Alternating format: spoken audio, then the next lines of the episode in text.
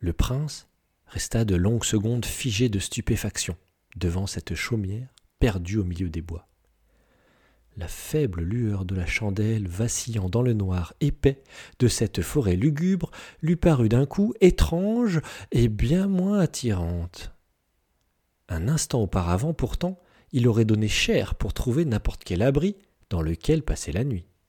Cette maisonnette isolée, au cœur d'un enchevêtrement d'arbres gigantesques et inquiétants, le renvoyait à sa propre solitude.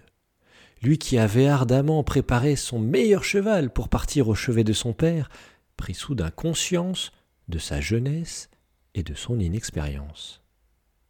Certes, à près de trente ans, il avait déjà régné une dizaine d'années sur ses loyaux sujets. Mais il réalisa qu'il n'avait rien bâti de ses mains. Son château, ses terres, sa fortune, ses sujets, il ne les devait qu'à son père et à la bonne étoile qu'il avait fait naître, fils aîné du roi d'Agobert Ier. Il tenta de se redonner du courage en se disant qu'il avait déjà dû gérer des situations difficiles. Mais les exemples qui lui venaient en tête eurent du mal à le convaincre, tant ils lui parurent dérisoires. Ainsi il avait, tel le sage roi Salomon, résolu de nombreux litiges et conflits de voisinage pour un coq qui chantait trop tôt le matin, ou pour un garnement qui chapardait des fruits dans l'arbre du voisin. Il avait fait face, sans faillir, à la crise de la tomate quelques années auparavant, lorsque la saison estivale avait été moins ensoleillée qu'à l'accoutumée. Le royaume traversa une période de pénurie que le prince régla en important à prix d'or sur ses deniers personnels des tomates d'une autre région. Il avait également évité avec brio l'esclandre lors d'une réception officielle, lorsque sa chancellerie avait malencontreusement confondu les armoiries de la famille régnante invitée avec celles d'un cousin éloigné fâché à mort avec cette famille. Pour cela, le prince avait dû déployer des trésors d'imagination et d'habileté pour éviter une crise diplomatique avec ce royaume allié. Le doute sur ses capacités instillé dans son esprit, peinait à se dissiper. Le prince, élevé dans les nobles valeurs chevaleresques, se targuait habituellement de son courage.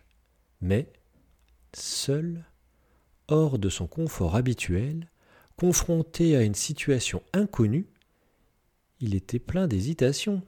Devait-il vraiment entrer dans cette étrange bicoque?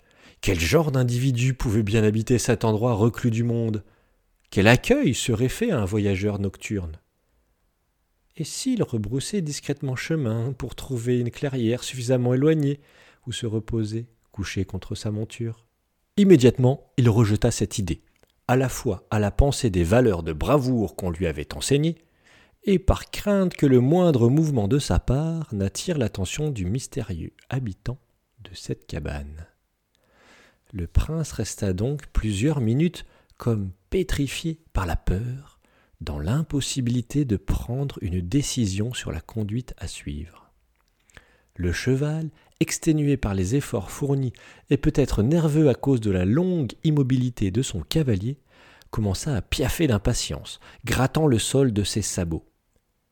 Puis le cheval, ne tenant plus, se cabra et hennit, déchirant le silence d'une façon étrangement longue, comme si chaque arbre répercutait ce cri et le transmettait à ses congénères de manière toujours plus sombre, plus profonde, plus angoissante.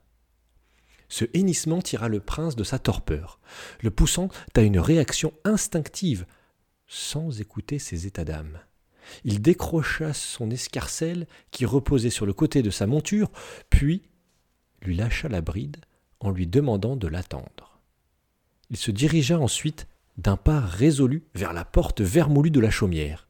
Il frappa trois coups forts, mais se rendit compte que la porte n'était pas fermée. Il la poussa alors de son pied botté, restant sur ses gardes.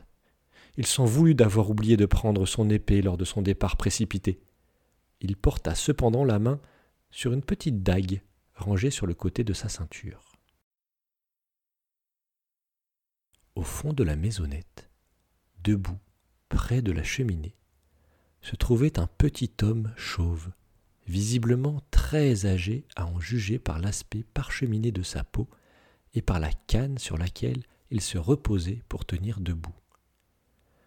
Devant l'aspect visiblement inoffensif de son potentiel hôte du soir, le prince se réprimanda mentalement de ces élans de couardise qui l'incitaient quelques minutes plus tôt à s'éloigner de la cabane. L'homme, quasiment de dos, ne bougeait pas, si bien que le prince fut surpris quand le vieillard s'adressa à lui d'une voix claire. Bienvenue dans ma modeste demeure. Mon nom est Silvius. Avance par ici, jeune prince. Je t'attendais. Le prince, tout saisi qu'il était d'avoir été ainsi interpellé par ce parfait inconnu, ne remarqua même pas, lorsque l'homme se retourna, que celui-ci avait les deux yeux crevés.